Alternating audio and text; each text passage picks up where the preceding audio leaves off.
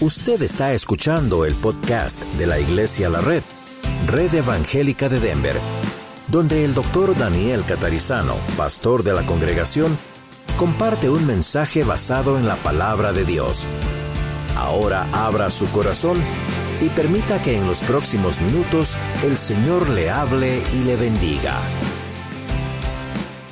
El contexto de esta oración, mientras ustedes lo buscan en sus Biblias, es la oración del Señor Jesús antes de ser arrestado y llevado a la cruz para morir por usted y por mí.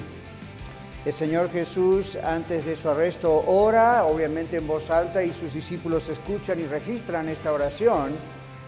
Y en el versículo 12 del capítulo 17 el Señor da una clave para nosotros cuando el Señor dice al Padre que Él, Jesús, ha guardado a los discípulos hasta este momento, pero ahora Él tenía que ir a la cruz y luego a los cielos y el Señor pide al Padre que guarde a sus discípulos, a sus apóstoles, así como Él lo había hecho estando en la tierra. Esta palabra guardado es la palabra en griego etairon y significa mantener un ojo sobre ellos, protegerlos para que se mantengan siendo un cuerpo unido. Ahora Jesús estaba cerca de su regreso a los cielos, como digo, Jesús ora para que el Padre continúe guardándolos en esa unidad. Vamos a leer el versículo 22 y 23, esta larga oración. La gloria que me diste yo les he dado para que sean uno, así como nosotros somos uno yo en ellos y tú en mí, para que sean perfectos en unidad, para que el mundo conozca que tú me enviaste y que los has amado a ellos como también a mí me has amado. Padre, pedimos que tú seas el que nos hable a través de tu Espíritu Santo, a través de este siervo hoy, y que cuando salgamos de esta tu casa, nuestro corazón haya sido tocado y transformado por ti. En el nombre de Jesús. Amén. La gloria que me diste yo les he dado, dice Jesús, para que sean uno así como nosotros somos uno. Yo en ellos y tú en mí, para que sean perfectos en unidad, para que el mundo conozca que tú me enviaste y que los has amado a ellos como también a mí me has amado. Tal vez ustedes alguna vez escucharon esta idea del cuerpo de Cristo, la iglesia y la unidad, y también ustedes quizás han asistido o han escuchado Ah, de esfuerzos que a veces se hacen entre iglesias para crear la idea de la unidad. Yo quiero decirles que de acuerdo a la Biblia no es algo que nosotros podemos fabricar o manufacturar como seres humanos. La unidad en Cristo ya la tenemos todos los cristianos, más allá de las denominaciones que tengamos o pequeñas diferencias aquí o allá. Lo que nos une es nuestra creencia en cuanto a quién es el Señor Jesucristo. Pero el verso 22 lo tuve toda la semana en mi cabeza, masticando y revolviendo y investigando y orando. Y vemos esto, Jesús nos dio su gloria para que seamos uno en Él. En otras palabras, sin la gloria de Jesús nunca podemos ser uno. Jesús nos dio su gloria para que seamos uno en Él. El ser uno con Cristo como iglesia, como su cuerpo, tiene un poder invencible es más poderoso que cualquier otra cosa que tenga poder. Jesús nos ha dado la gloria que el Padre le ha dado. Y por esa gloria podemos ser uno. Esta unidad en Cristo tiene poder de testimonio al mundo, como vemos en el versículo 23, para que el mundo crea que Dios envió a Jesús a salvarnos, tiene que haber esa unidad como cuerpo en la iglesia, pero también tiene una segunda razón provee un beneficio en contra del ataque de Satanás, de nuestro enemigo. Ahora vamos por parte. ¿A qué se refiere Jesús con la gloria que me diste? Yo les he dado. Esta palabra gloria o doxa en, en, griego no tiene que ver con la gloria que Jesús tiene como Dios. Eso Él no lo puede compartir con nadie. En teología ah, hablamos de atributos de Dios y algunos atributos son comunicables y otros atributos de Dios son incomunicables. Este es uno de los atributos incomunicables. Dios no puede compartir con nosotros su deidad. Así que ninguno de ustedes y yo jamás nos hagamos la esperanza que algún día vamos a llegar a ser Dios. O como dice alguna secta, dioses creados. No existe esa posibilidad. Dios no va a compartir eso, esa gloria, esa esencia de quién es Él. Entonces, si no es eso, ¿qué significa? Bueno, vamos a ver qué significa. Jesús y el Padre son uno, aparte de su deidad. Jesús y el Padre son uno en un mismo objetivo. Y eso es lo que esta palabra significa. Es un same goal, el mismo objetivo. ¿Qué quiere decir esto? Piensan lo mismo, son de un mismo sentir, son de un corazón y un alma Dios no tiene un corazón dividido, Dios no es de doble ánimo. Jesús aún, como dice Filipenses 2, dejando su trono de gloria, viene acá a ser un ser humano, no pierde su esencia de Dios, pero adquiere la ciencia humana como usted y yo, su naturaleza humana. Y aún así Jesús siempre está en oración, lo vemos en la Biblia, hablando con su Padre en oración, como usted y yo debemos hablar con el Padre en oración. Y nunca el Señor hace su propia voluntad en estos 33 años en el mundo, porque siempre estuvo en acuerdo con el Señor. De esa gloria está hablando el Señor que nos dejó a usted y a mí. El poder de ser uno en Él, pensar lo mismo, ser de un mismo sentir, ser de un corazón, un alma. Y son frases que yo he puesto en el mensaje que también se usan para la iglesia.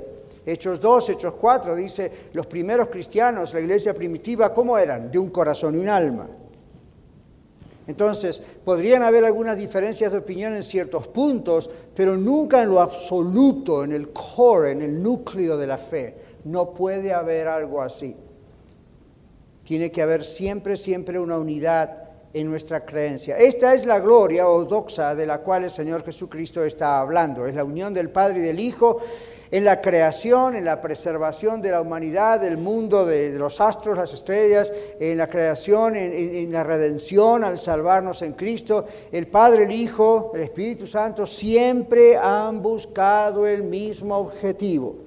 No hay discusión, no hay división, no hay un amor más grande que el otro, siempre hay un mismo goal, un mismo objetivo. Y este debe ser el modelo que Jesús oró que usted y yo como iglesia aquí en la red y como cualquier otra iglesia cristiana debemos imitar y sobre el cual debemos actuar. Ahora, Jesús y el Padre son uno, nosotros debemos imitarle a Él. ¿Por qué? Dos razones muy poderosas que mencioné rápido y ahora vamos a detallarlas. Primero, el Señor dice para que el mundo crea. ¿Cuántos de ustedes tienen familiares que todavía están perdidos, sin Cristo, amigos, compañeros de trabajo? Todos tenemos, ¿verdad que sí? ¿Queremos que sean salvos? Claro, así como nosotros somos salvos.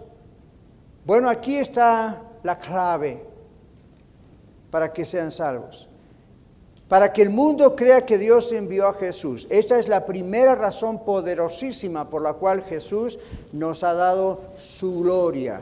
El poder de ser uno, como Él y el Padre son uno, nosotros como iglesia uno. Vamos a ir explicando de a poco qué significa, pero el propósito es evangelístico, el propósito es de testimonio, el propósito es de que si usted y yo somos uno en Cristo, el mundo ve eso. ¿Quién es el mundo? Los familiares, los amigos, compañeros de trabajo, vecinos que no conocen a Cristo.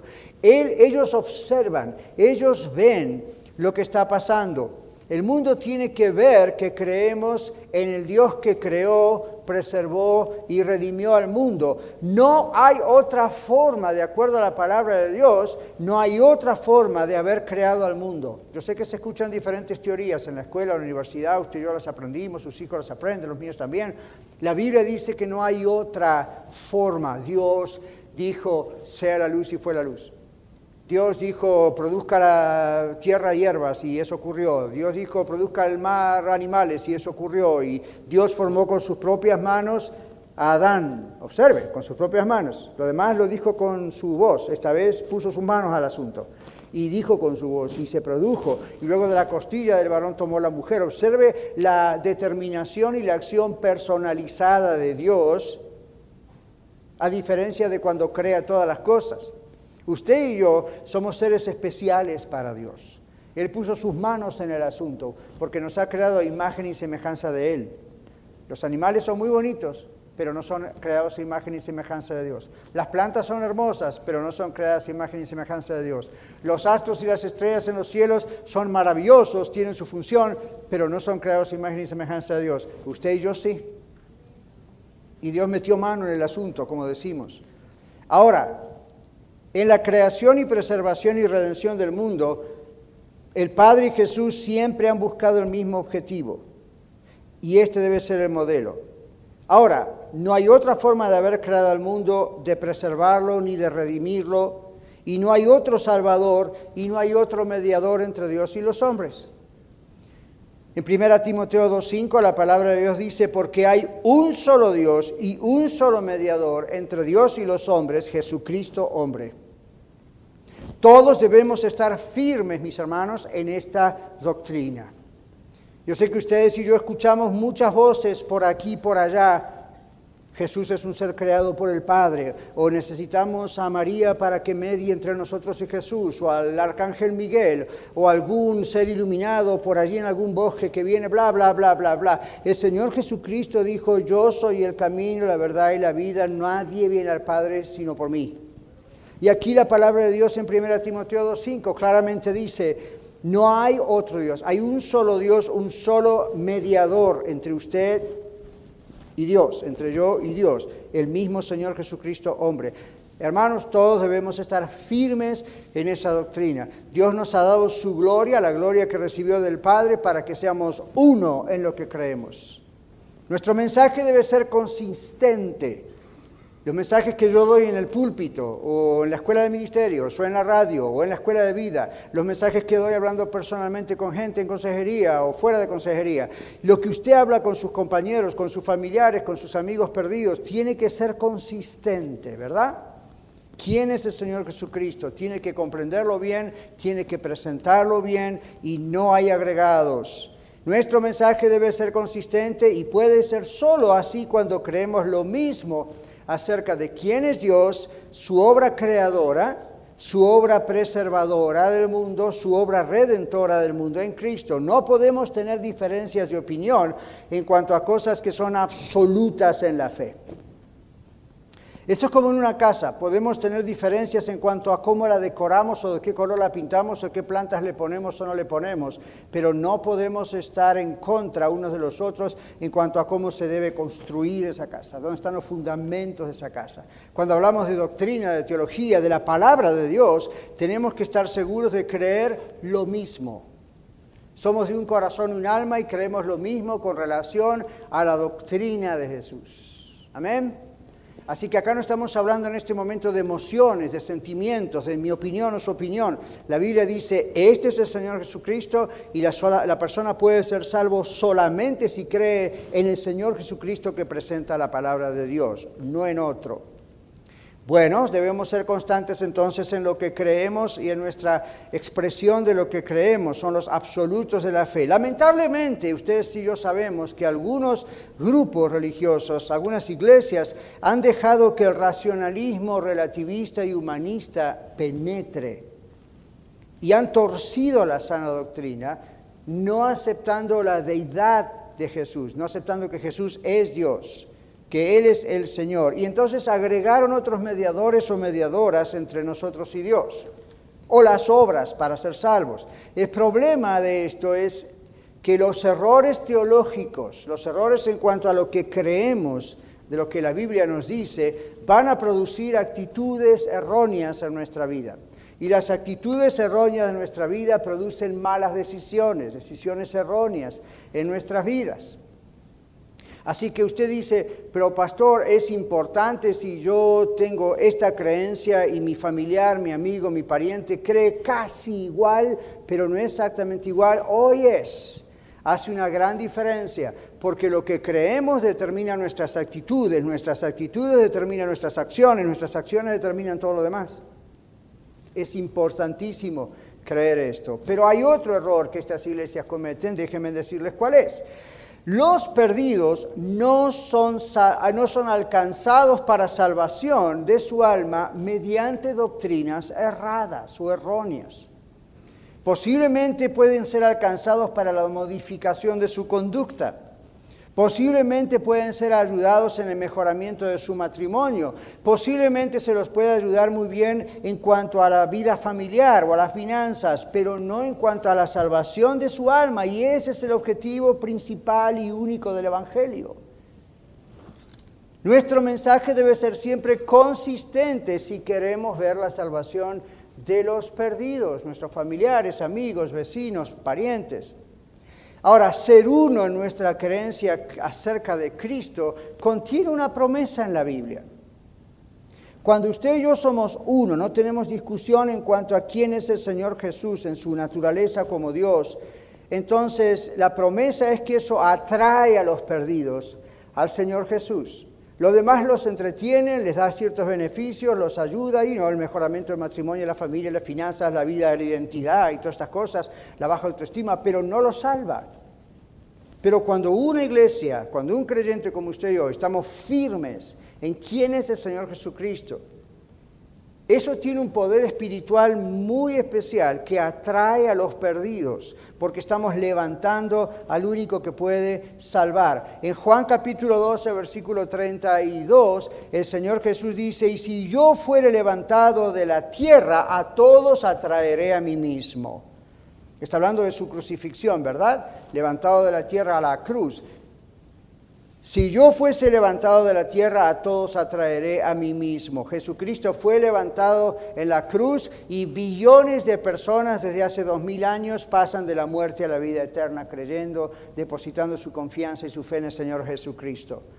Usted y yo debemos ser uno en ese objetivo, exaltar solamente al Señor Jesucristo. No al pastor, no a la iglesia, no a una denominación, no a la libre denominación, no a una filosofía, una teología, todos estamos aquí solamente para exaltar al Rey de Reyes y Señor de Señores. Si nos desviamos de eso, se acabó la iglesia. Y aunque nos sigamos reuniendo y creciendo y teniendo millones de dólares para hacer muchas cosas buenas en este planeta, delante de Dios no somos iglesia si no exaltamos al Señor Jesucristo como el único y suficiente Salvador. Pero hay otra razón por la cual este versículo breve dice que debemos estar unidos y por la cual Jesús oraba para que nos mantuviésemos unidos unos a los otros. Recuerde, esta no es una unidad emocional, no es una unidad cultural, no es una unidad racial, todas esas cosas pueden estar ahí, pero esto es una unidad espiritual en quien creemos. ¿Dónde está basada nuestra fe? La segunda cosa y última es que esta unidad es una coraza de protección contra Satanás, sus demonios, contra el enemigo, dice la Biblia. Vamos a ver tres o cuatro cosas rápidamente que Satanás ataca. En primer lugar, Satanás ataca nuestra mente con desánimo, con engaños, con tentaciones, con sospechas, con dudas, con rencor. ¿Verdad que sí? Segunda Corintios 2, 10 y 11 dice, y al que vosotros perdonáis, dice Pablo, tratando un caso de eh, la iglesia en Corinto, al que vosotros perdonáis, yo también, porque también yo lo que he perdonado, si algo he perdonado, por vosotros lo he hecho en presencia de Cristo. Y escuche esta frase, para que Satanás no gane ventaja alguna sobre nosotros, pues no ignoramos sus maquinaciones. Maquinaciones tienen que ver con la estrategia de guerra, ¿verdad? Que está contra nosotros, los planes que tiene para eliminarnos. Así que si usted se siente atacado o atacada en su mente por el enemigo, eso nos pasa a todos nosotros.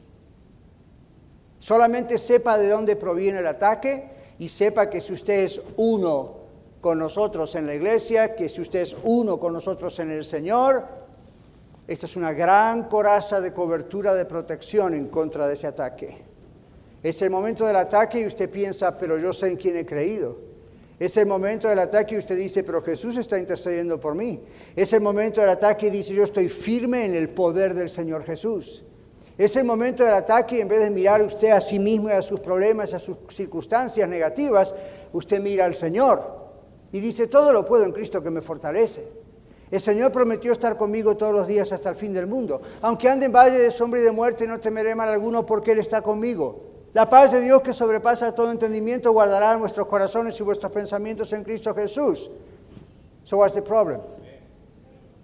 Pero cuando usted se enfoca en su problema y usted diga que Satanás ataque por ese lado, ¿sabe quiénes normalmente ataca a Satanás por eso? A usted y a mí, a mí como pastor nos puede atacar y a veces lo hace. Pero ¿sabe quiénes son más vulnerables a ese ataque mental? aquellas personas que no oran, aquellas personas que no pasan tiempo en la palabra de Dios, aquellas personas que no son consistentes en asistir a la iglesia. Y usted dice, ah, pastor, usted quiere ver estas bancas llenas. Lo que yo quiero ver que usted sea salvo.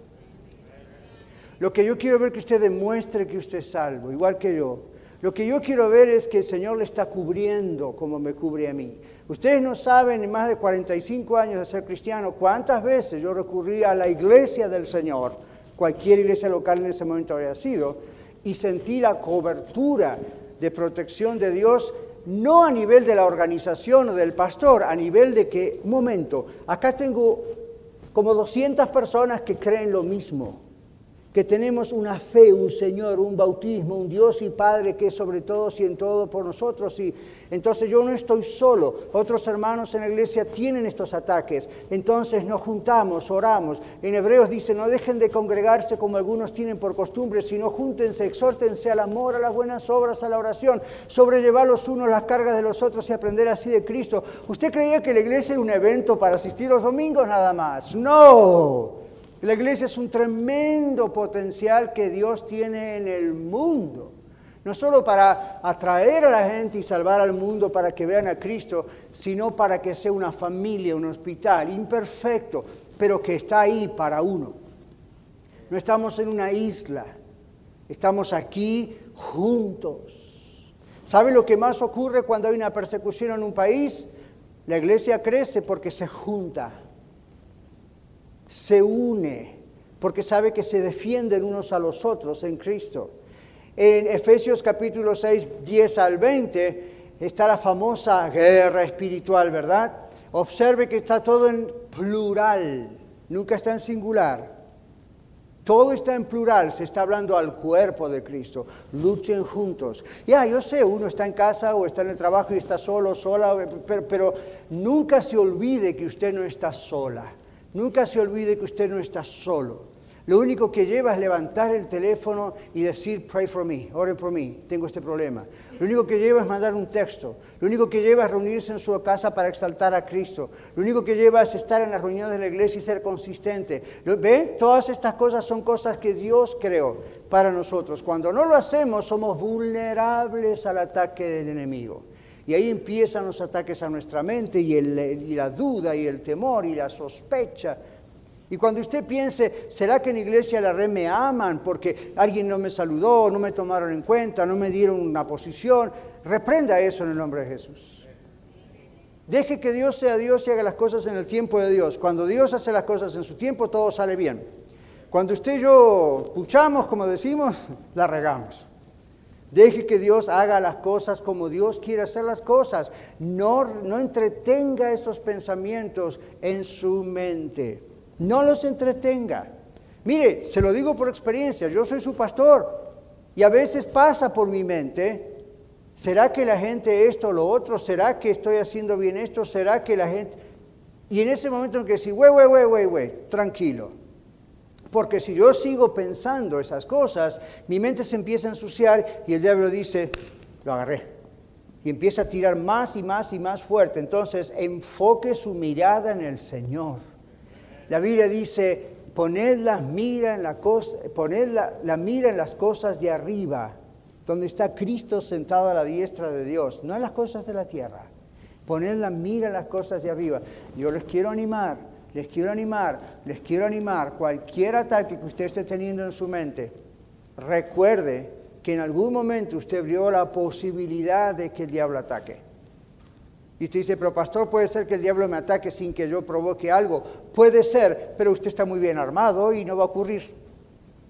Cuando ocurre algo allí, un área de su vida está vulnerable por eso la Biblia dice aquí, para que Satanás no gane ventaja alguna sobre nosotros, porque no ignoramos sus maquinaciones. Otro texto de la Biblia dice, no ignoréis las maquinaciones del diablo.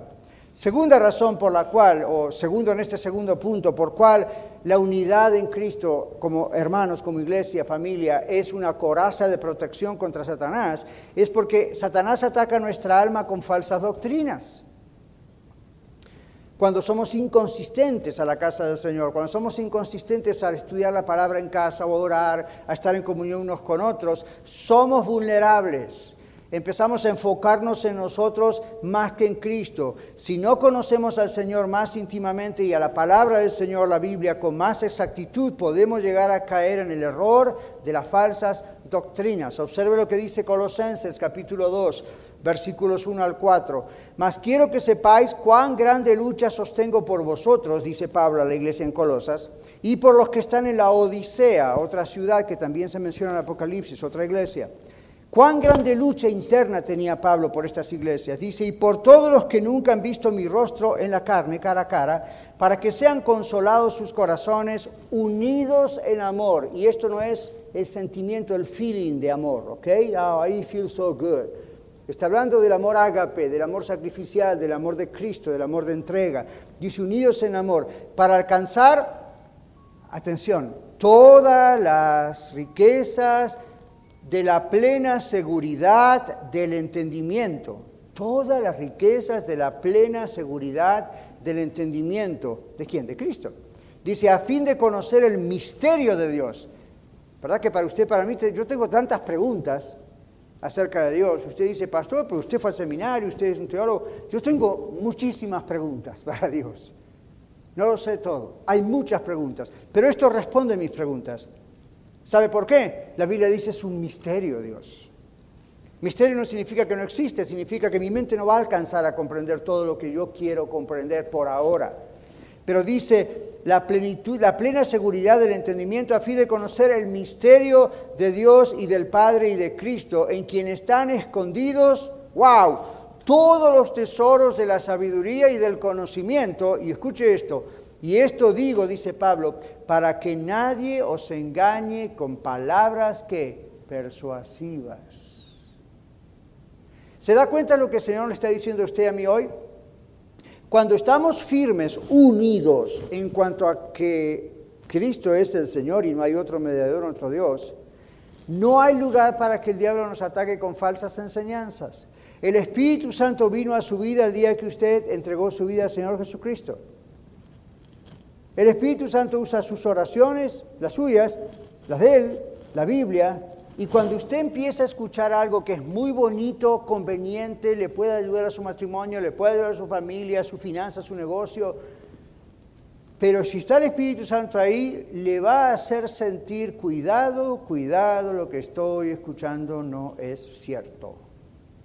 La persona que tiene a Cristo en su corazón tiene este discernimiento de Dios. Eso no es un don espiritual en ese, en ese caso. Todo ser humano que es convertido a Jesucristo y ama a Cristo de verdad y cree en el Dios de la Biblia, no en otro Dios, otro Jesús inventado, tiene de Dios este discernimiento. Este es otro beneficio. Tiene este discernimiento, ¿verdad? De decir, a ver, ¿esto es cierto o esto no es cierto? Tengo una plena seguridad del entendimiento de quién es Cristo. Bueno, dijimos que Satanás ataca nuestra mente y que Satanás ataca nuestra alma con falsas doctrinas. Por eso el Señor oró que seamos uno en Él. Tercera cosa, Satanás quiere atacar la iglesia siempre.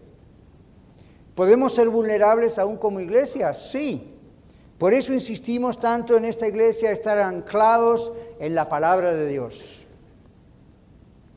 la Biblia. ¿Cuántos saben que, claro, vivimos tiempos peligrosos, verdad? En 2 Timoteo 3.1 dice, sabe también esto, Pablo le escribe a Timoteo, un pastor, sabe también esto, que en los postreros días vendrán tiempos peligrosos, amadores de sí mismo, y describe Pablo los falsos profetas, los falsos maestros, los falsos pastores. Ahora, escuche esto, la vulnerabilidad, el ser vulnerables, débiles, en cuanto a no saber quién es el Señor y no estar unidos en Él, nos empuja a la inestabilidad. La vulnerabilidad nos empuja a la inestabilidad, a sentir el deseo de buscar por aquí o por allá. Hoy una relación, mañana otra relación. Hoy una búsqueda, el, deseo de sentir, buscar por aquí, por allá y eh, buscar respuestas en el Internet o en libros seculares en vez de en la palabra de Dios. ¿Acaso no le conforma lo que dice la palabra de Dios? ¿Será que no lo entiende y por eso piensa que otros libros no cristianos le pueden ayudar a buscar esta palabra? No.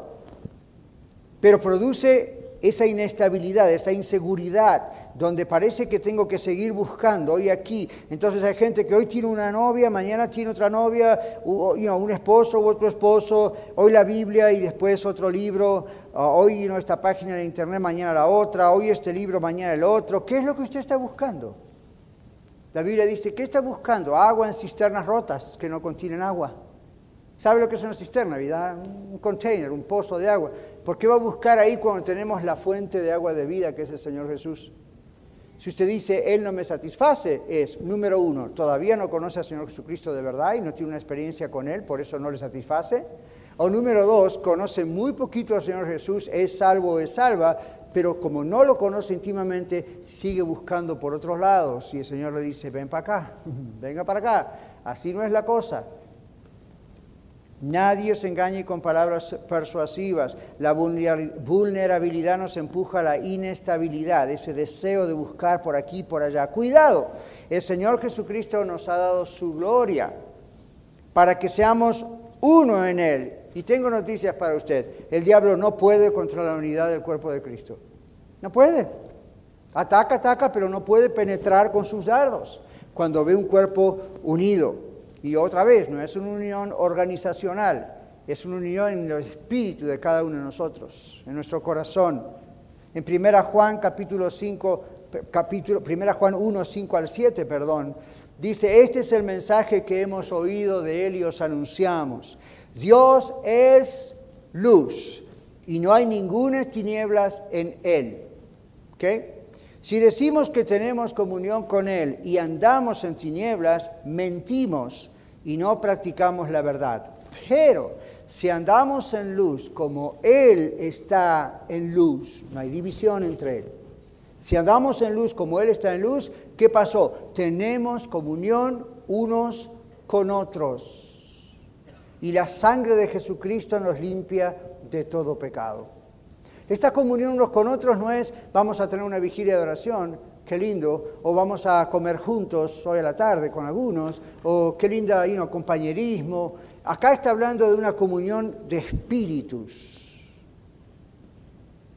Somos de diferentes países, quizá hablamos diferente el idioma o hablamos otros idiomas, tenemos diferentes niveles de educación, tenemos lo que usted quiera. Esas son diferencias humanas, ok, fine. Pero cuando creemos en el mismo Señor Jesucristo, delante de Dios somos uno.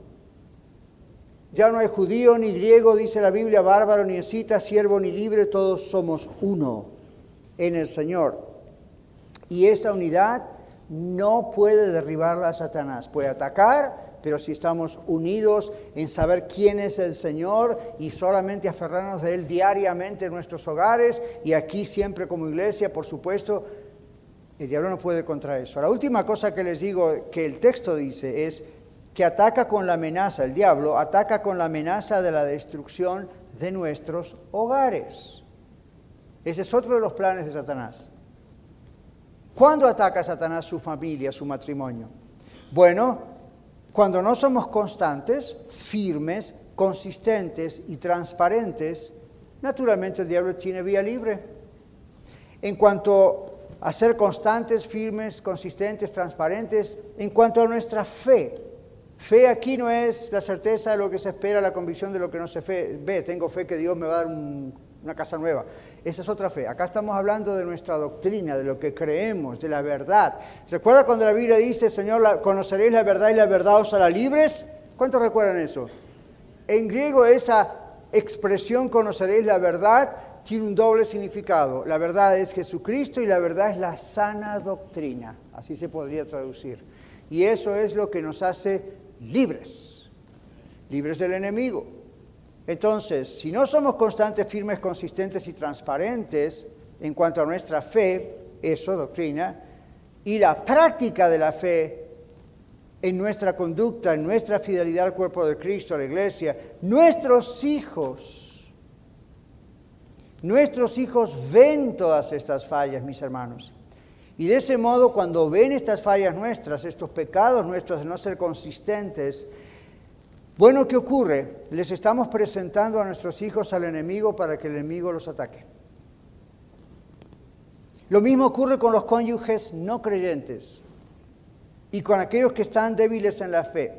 Por eso Efesios 4, 25 al 27 claramente dice, por lo cual desechando la mentira, hablad verdad cada uno con su prójimo, porque somos miembros los unos de los otros, airaos, pero no pequéis, no se ponga el sol sobre vuestro enojo, ni deis lugar al diablo. En ocasiones, como consejero, como pastor o como persona que trabaja en la radio, mm, me piden esas oraciones. Pastor, por favor, ore por, you mi esposo es inconverso, mi esposa es inconversa, o you ya son convertidos a Cristo, pero andan débiles en la fe, están apartados, o nuestros hijos no quieren venir a la iglesia, o es un esfuerzo el que requiere para nosotros. Yo digo, bueno, ok, esa lucha es una lucha que todos podemos tener. La pregunta que el Señor, entiendo, le hace a través solamente de mí hoy es, ¿cómo vive usted su fe en casa? ¿Hay alguna diferencia entre lo que vemos acá, lo que usted ve de mí acá, lo que puede ver en mi casa o en su casa? Si hay una inconsistencia, sus hijos, por más pequeñitos que sean, o primarios o adolescentes o adultos, ellos ven la diferencia. Ellos notan eso. Le voy a hacer una confesión. Hay jóvenes que nos han dicho eso, aún en esta iglesia. Y eso duele en mi corazón, porque yo digo, no, no, no. Eso es darle al diablo una puerta abierta. Yo sé que todos somos imperfectos, yo también, somos pecadores. Pablo decía, yo el primero, así que yo pues soy también el segundo ahí, ¿verdad? O el primero. E, e, ese no es el punto, el punto es, cuando nosotros no somos uno con Cristo y estamos ahí débiles en el asunto, se va a notar en nuestra forma de ser en casa. Y nuestros niños o el cónyuge que anda flojo en la fe o no conoce a Cristo va a notar eso. ¿Se acuerdan cuando comenzamos el mensaje diciendo, cuando estamos uno en Cristo y queremos en Cristo, realmente el mundo lo nota y es atraído a Cristo? ¿Recuerdan eso hace 22 minutos? Ahora le digo esto otro. Cuando el mundo no ve eso, cuando nuestra familia no ve esa consistencia y firmeza en Cristo, en vez de ser atraídos a Cristo, son repelidos de Cristo porque piensan entonces Cristo es una fábula, entonces la religión, la iglesia es un cuento. Por eso no veo cambios en papá y mamá, o no veo cambios en mi esposo o mi esposa. ¡Auch! ¡Auch! Entonces el diablo amenaza con la destrucción de nuestros hogares y usted y yo no queremos que el diablo lo logre. Entonces, ¿qué hacemos con este mensaje? Bueno, hemos sido unidos en el cuerpo, la iglesia, por la obra del Señor Jesucristo en la cruz y en la resurrección. Nuestras vidas deben girar, escuche esto, alrededor de Jesucristo como el eje central todo el tiempo. Yo sé que nuestros hijos son importantes, nuestra esposa o esposo si lo tenemos es importante, el trabajo es importante, la salud es importante, la casa, el carro, todo lo que usted quiera, la profesión es importante, el estudio es importante, pero nada de eso puede ser el eje alrededor del cual gira mi vida o la suya. Cuando eso es el eje, por eso tenemos muchos de los problemas que tenemos. Cuando nuestro eje es el Señor Jesucristo, y todo lo demás gira alrededor de Él, mi salud, mi matrimonio, mi trabajo, mi lo que sea, las cosas van bien. Todo depende de Él, todo sale de Él, todo está aferrado de Él, todo está agarrado de Él. Usted dice, ¿eso es ser un, un fanático religioso? No, eso es ser un cristiano. Fanático religioso es el que no tiene realmente a Cristo en su corazón, pero vive alrededor todo eso pensando que eso va a agradar a Dios. Un verdadero cristiano, una verdadera cristiana dice, Jesucristo es el Señor de mi vida. Él es realmente el Dios de mi vida. Entonces todo gira alrededor de Él y por eso tengo estos beneficios. El Señor debe ser el foco diario de nuestra atención con todo lo que pensamos, hacemos y decidimos. Y no debe haber una división de nuestros intereses durante la semana, no debe haber en nuestra mente una división. Comenzamos el mensaje diciendo, ¿qué es la gloria? La gloria que Jesús ora que Dios nos dé, el Padre nos dé, es la gloria que Él tiene con el Padre. Y explicamos, no significa la deidad, no vamos a ser nunca semidioses o dioses. Recuerde, estamos hablando de que el Padre, el Hijo, el Espíritu Santo, Dios, por más que nos cueste comprender eh, todo lo que dije, Dios nunca está dividido en sí mismo. Dios no tiene problemas de inseguridad, Dios no tiene problemas de inestabilidad emocional, Dios no tiene ataques de nervios, Dios no se levanta una mañana diferente que a la otra, Dios nunca se levanta, no tiene noche ni día, ni más siempre existió. Entonces Dios dice, este es el ejemplo, aunque ustedes no sean yo, ustedes me tienen a mí en sus corazones, así tienen que hacerlo. Que su mente no esté dividida, que su hogar no esté dividido, que su iglesia no esté dividida, que su psiquis no esté dividida. Manténgase en la unidad que solamente Cristo puede darle y las cosas van a andar bien. Todo debe girar alrededor del Señor Jesucristo. Y cada uno de nosotros vivimos unidos a Cristo diariamente en todos nuestros asuntos personales y familiares. Y esto hace que estemos unidos unos a otros como iglesia, que vivamos en victoria, que seamos triunfantes y Dios agregue cada día a su reino y a la iglesia a los que han de ser salvos. ¿Cuántos de ustedes experimentaron alguna vez el gozo de llevar un alma a Cristo? No hay gozo más grande que ver un pecador que se arrepiente. También no hay un gozo tan grande como ver a Dios en acción en nuestras vidas venciendo al enemigo. ¿Usted cree que es usted el que está venciendo? La Biblia dice, somos más que vencedores por medio de aquel que nos amó. Es Cristo el que está venciendo a través suyo. Él ya venció. Por eso dice la palabra, por lo cual estoy seguro que ni la muerte, ni la vida, ni ángeles, ni principados, ni potestades, ni lo presente, ni lo porvenir, ni lo alto, ni lo profundo, ni nada, ni nadie me puede separar del amor de Dios que es en Cristo Jesús, Señor nuestro. ¿Pero usted cree en ese Jesucristo? Esa es la clave. Usted ha depositado, su confianza, su vida, su salud, su matrimonio, su finanza, su iglesia en ese Jesucristo. Entonces hay victoria. Cuando no hay victoria, posiblemente hay otro Cristo en su vida. Si usted reconoce que ha dañado su relación con el Señor Jesucristo y con la iglesia y que eso le ha puesto expuesto al ataque del enemigo, Dios tiene la solución. Arrepiéntase. Arrepiéntase delante de Dios hoy de todo corazón y clame a Dios pidiéndole perdón por ese pecado. El Señor promete perdonarle, hermano, hermana, lavarle con la preciosa sangre de Jesús, como hemos leído, lavarle otra vez y sanar su relación con Él. Lo demás viene por añadidura. ¿Recuerda Mateo 6:33? No os afanéis diciendo qué comeremos, qué beberemos, qué vestiremos. Dice, los que no conocen a Cristo buscan todo esto todo el tiempo. Dice, ustedes busquen primeramente qué cosa? A Dios. ¿Cómo lo dice? El reino de Dios y su justicia, a Dios. Y todas estas cosas por las cuales están tan, tan preocupados van a ser añadidas por el Señor. Y si usted hoy reconoce, nos visita y tal vez dice, yo no tengo una relación personal con Dios Dios le ofrece hoy la reconciliación. ¿Le gustaría reconciliarse con Dios?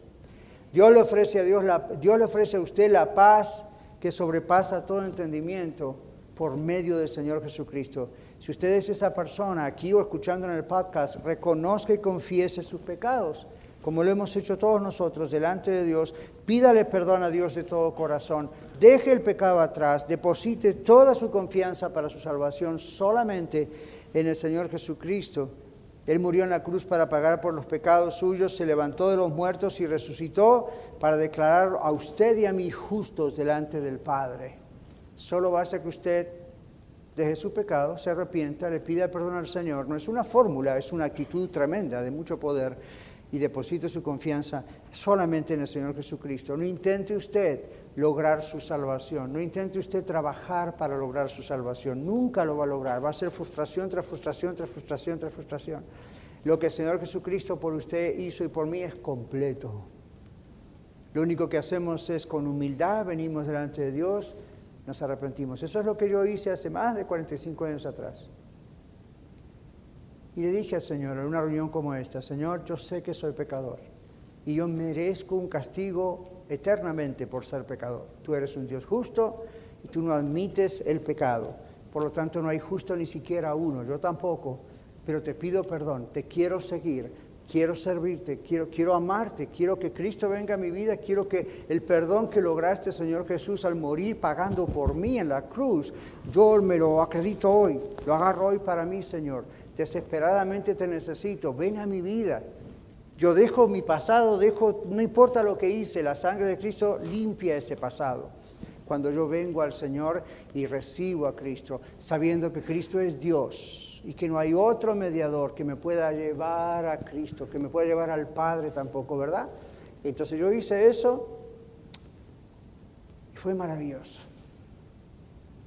Y ahí comenzó el nuevo Daniel, un nuevo nacimiento.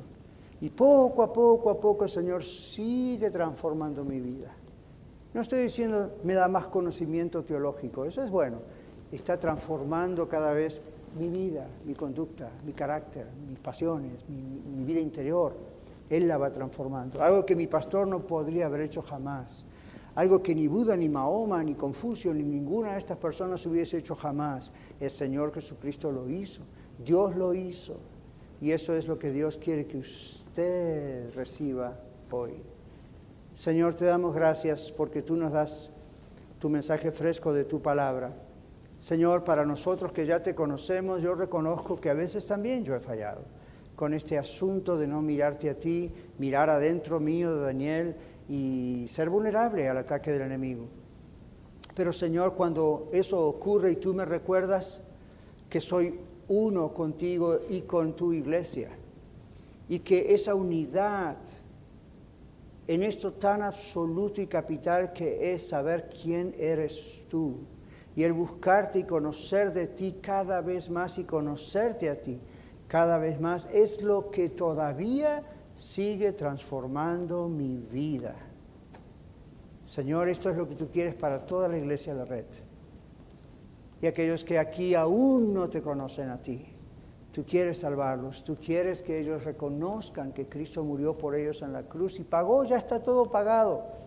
Simplemente es aceptar ese pago y comenzar con tu poder y tu ayuda la nueva vida, a nacer otra vez. Te pido, Señor, que eso ocurra hoy, que esto sea una gran sala de partos para personas que nazcan otra vez, como tú has dicho, ahora en tu poder y sean hijos e hijas tuyos de verdad. Gracias, Padre, por tu palabra, porque tu palabra es verdad. En el nombre de Jesús oramos. Amén. Muchas gracias por escuchar el mensaje de hoy. Si tiene alguna pregunta en cuanto a su relación personal con el Señor Jesucristo o está buscando unirse a la familia de la Iglesia La Red, por favor no duden en contactarse con nosotros.